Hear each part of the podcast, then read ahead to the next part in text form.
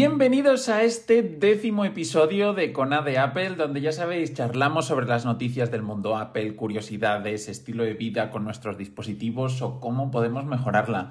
Yo soy Alex, Alex Vicente en Twitter, y antes de hablarte del episodio de hoy, quiero recordarte que está disponible el canal del podcast en Telegram, donde os animo a que suscribáis porque vamos a tener, como ya he comentado, mucha más interacción con el podcast. Sin ir más lejos, tienes ya disponible una encuesta para responder sobre el episodio de hoy y vas a tener fotos para que veas con tus propios ojos todos los productos de los que vamos a hablar hoy en este episodio.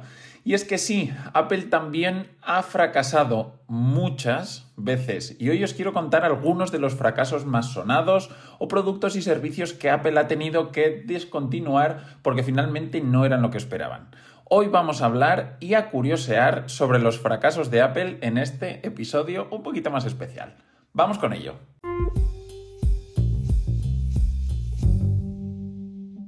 Estamos acostumbrados a que los productos que lance Apple sean siempre un éxito, o casi siempre, que todo lo que lance triunfa, o al menos esa es yo creo la sensación que tenemos.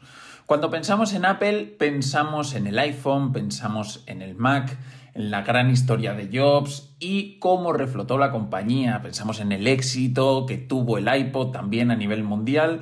Pero Apple ha tenido no uno ni dos, sino muchísimos productos y servicios fallidos o que ha tenido que cancelar después de su lanzamiento, bien porque no fueron todo lo bien que esperaban desde Cupertino o porque su uso se volvió tan complejo que no tenía sentido continuarlo y era mejor simplemente sustituirlo por otro más novedoso o actualizarlo. Pues hoy, tras hacer un análisis y entender también un poco estos productos, os traigo una recopilación de productos o servicios que no han tenido todo el éxito que Apple esperaba. El primero del que quiero hablaros es el Apple QuickTake, una cámara digital que Apple lanzó en los años 90 Físicamente, la verdad que no sabría cómo describirlo del todo, pero es algo así como un proyector hoy en día, no sé, tiene una forma similar a un proyector. Voy a dejaros, como os he comentado al principio, fotos de todo esto en el canal de Telegram para que podáis echarle un ojo mientras escucháis el podcast y así haceros mejor a la idea de lo que estamos hablando. Pues por aquel entonces eh, el mercado aún no estaba preparado, estaba muy verde y la utilidad de este tipo de dispositivos, de estas cámaras digitales, era muy limitada. Al final el Apple QuickTake no ofrecía ninguna innovación frente a la competencia y tenía una calidad y resolución muy baja. ¿Qué pasó? Pues que fue uno de los primeros productos que Steve Jobs eliminó nada más volver de la compañía. Por otro lado tenemos el Apple Newton, que era una PDA al uso, al final con pantalla de tinta y su stylus, nada original ni de otro mundo, fue, podemos decir que el precursor del iPhone y del iPad, y su problema, pues que llegó demasiado pronto y con muchísimas carencias. Al final, el Apple Newton tenía una pantalla táctil, reconocimiento de escritura a mano, conexión a Internet, pero también tenía un problema gordo, ¿no? Y es que era demasiado grande, caro y poco fiable. Al final tenía su propio operativo también, el Newton OS, y sufría problemas de batería, software, compatibilidad con otros dispositivos, total, un carajal, por así decirlo. Fue comercializado durante cinco años por Apple, desde el 93 al 98, y finalmente los de Cupertino decidieron descontinuarlo tras la llegada al mercado de otros competidores como fue Palm. Fue considerado uno de los mayores fracasos que han tenido. Otro de ellos, que podemos considerarlo como tal, es Ping o iTunes Ping, al final la red social musical de Apple, que yo creo que todos conocemos o por lo menos nos suena el nombre. Este servicio es algo más reciente, fue lanzado en 2010 por Jobs y duró nada más y nada menos que dos años. En septiembre de 2012 la red social fue descontinuada. Fue anunciada como Ping no es Facebook tampoco es Twitter, sino que Ping es algo diferente, todo relacionado con la música. Al final esa fue eh, más o menos eh, traduciendo lo, que dijo Jobs en su presentación, pero no llegó a tener mucho éxito.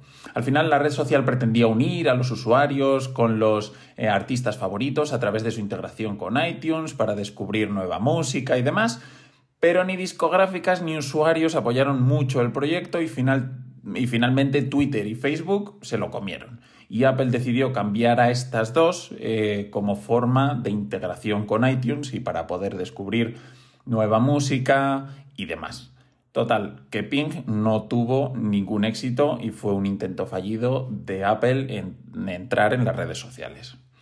Otro producto que Apple lanzó y que no tuvo mucho éxito fue el Power Mac G4 Cube, un ordenador que salió en el 2000, era un ordenador de sobremesa con un diseño innovador y minimalista. Al final era una especie de cubo que me recuerda un poco al Mac Pro de hoy en día, que os dejo también una imagen en el canal de Telegram para que los veáis que pretendía ser una alternativa al iMac, este Power Mac G4. Sin embargo, el dispositivo tenía un precio altísimo, eran unos 1.700 dólares en la época, tenía potencia limitada, problemas de refrigeración, porque no llevaba ningún ventilador y tenía también y sufría mucho de fisuras en el plástico, en la carcasa. Al final fue retirado del mercado al año de su lanzamiento, pero no obstante, y a modo curiosidad, fue exhibido en el MoMA de Nueva York por su gran diseño. Sería el externo, porque como ya os he dicho, tenía muchos problemas internos. Así que Apple lo descontinuó este Power Mac G4 Cube. Vamos con otro servicio, Mobile Me. Mobile Me, al final Me de yo, Mobile Me, eh, traducido y leído literal. Un servicio de almacenamiento en la nube y sincronización de datos que ofrecía correo electrónico, calendario, contactos y también galería de fotos. Al final el servicio sufrió numerosos fallos, tuvo problemas de seguridad y muchas críticas por su precio y funcionalidad. Como adivinaréis, pues fue el precursor eh, de lo que hoy conocemos en iCloud, que fue posteriormente reemplazado en 2011 por este servicio de MobileMe. Vamos más, eh, y es que la relación de Apple con los videojuegos no es algo novedoso, viene de muy largo, y ya sabemos que Apple se metió en este mundillo con Apple Pippin. La relación, pues como te digo, fue mm, o fue una, relación de intentar meterse en el, en el mundo de los videojuegos en colaboración con Bandai en 1996 al final la consola pretendía ser un centro multimedia que combinara juegos, internet y educación, algo parecido yo diría a lo que es un iPad hoy en día.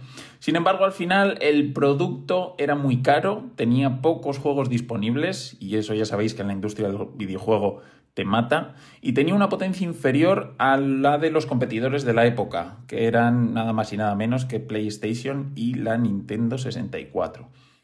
Solo se vendieron 42.000 unidades antes de ser descontinuado y podemos considerarlo como otro de los fracasos del listado de los de Cupertino. Vamos a continuar con el séptimo, que es iAd. iAd, de iAdvertising. Vamos, al final era una plataforma eh, de publicidad móvil que Apple creó en 2010 para competir con, con Google. El servicio permitía a los desarrolladores insertar anuncios interactivos de alta calidad en sus aplicaciones para iOS. Sin embargo, el servicio tenía unas condiciones muy estrictas, porque será, al final esto nos suena de Apple mucho, ¿verdad? Y un precio muy alto para los anunciantes, lo que limitó el alcance, la rentabilidad total, que no funcionó. En 2016, Apple cerró este servicio de, de publicidad móvil. Duró seis añitos, pero otro servicio que tuvo que descontinuar. Por otro lado, algo que todos hemos utilizado 100%, que le hemos cogido cariño y odio a la vez, yo creo, y es un servicio o producto, podemos decirlo, que Apple descontinuó no hace demasiado, y es iTunes. Como ya sabéis, iTunes gestionaba la parte multimedia en el ecosistema de Apple desde 2001 y era el centro neurálgico de este. Al final podríamos, podíamos y lo necesitábamos para activar iPhones. Al principio sincronizábamos música con ellos, pasábamos ficheros del ordenador al iPhone, al iPod, todo. Al final, la médula espinal. Sin embargo, poco a poco iTunes se volvió enorme intentando abarcar todo bajo esta misma aplicación y era muy, muy, muy ineficiente versus otros servicios móviles. Y al final la agilidad que te daba un competidor tipo Spotify o un Netflix para ver películas o tener la música en tu dispositivo, no te la daba Apple con iTunes. ¿Qué pasó? Pues que finalmente, y como todos sabéis, Apple decidió descontinuar iTunes, lo separó en música, con el servicio de Apple Music posteriormente integrado en esta aplicación, la aplicación podcast y Apple TV en 2019, es decir, hace cuatro añitos prácticamente. Un gran acierto, la verdad, dado que el ecosistema digital general y una cancelación muy sonada para un servicio, vamos, que perdón, que fue una cancelación muy sonada para un servicio que dio mucho durante muchos años a la compañía y a los servicios. Pero bueno, no todo es hablar de fracasos. Al final, iTunes, como sabemos, fue un muy buen producto o un muy buen servicio pero que al final tuvo que ser descontinuado por, su complejidad y porque al final los tiempos requerían otro tipo de aplicaciones o una separación para que fuera todo mejor en el ecosistema digital que tenemos hoy en día. Finalmente, no puedo olvidarme de uno de los más sonados de la era reciente y no es otro que... Ta, ta, ta, redoble de tambores, la Air Power. ¿Puedo decir algo que no sepáis ya de ella? Bueno, pues que tras ser presentada como ya sabéis, sufrió innumerables retrasos y la base de carga de Apple finalmente fue cancelada. ¿Qué pasó? Pues que no consiguieron solventar los problemas de calentamiento que tenían para que la base pudiera cargar cualquier dispositivo en cualquier posición y finalmente nunca vio la luz.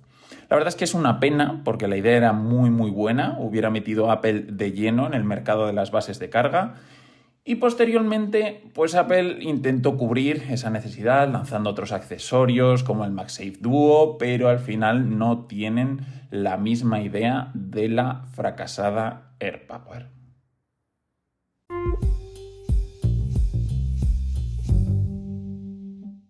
Y hasta aquí el episodio de hoy. No olvides en suscribirte al canal de Telegram, donde vas a poder ver fotos de estos productos, más que de los servicios, porque es un poco difícil subirlos, para que veas un poco de lo que estamos hablando. Te he dejado una encuesta para que me digas cuántos de todos los que hemos estado hablando conocías ya. Y espero sobre todo que esto te haya parecido interesante y, oye, que si te he contado algo que no conocieras, pues bienvenido sea. Si puedes, sigue el podcast en tu programa, bueno, programa no, en tu plataforma favorita, que me va a ayudar muchísimo, que lo compartas, que lo valores y que cada día lleguemos un poquito más a gente que pueda estar interesada. Muchísimas gracias por escuchar el episodio de hoy y como siempre, nos vemos en el siguiente. ¡Chao!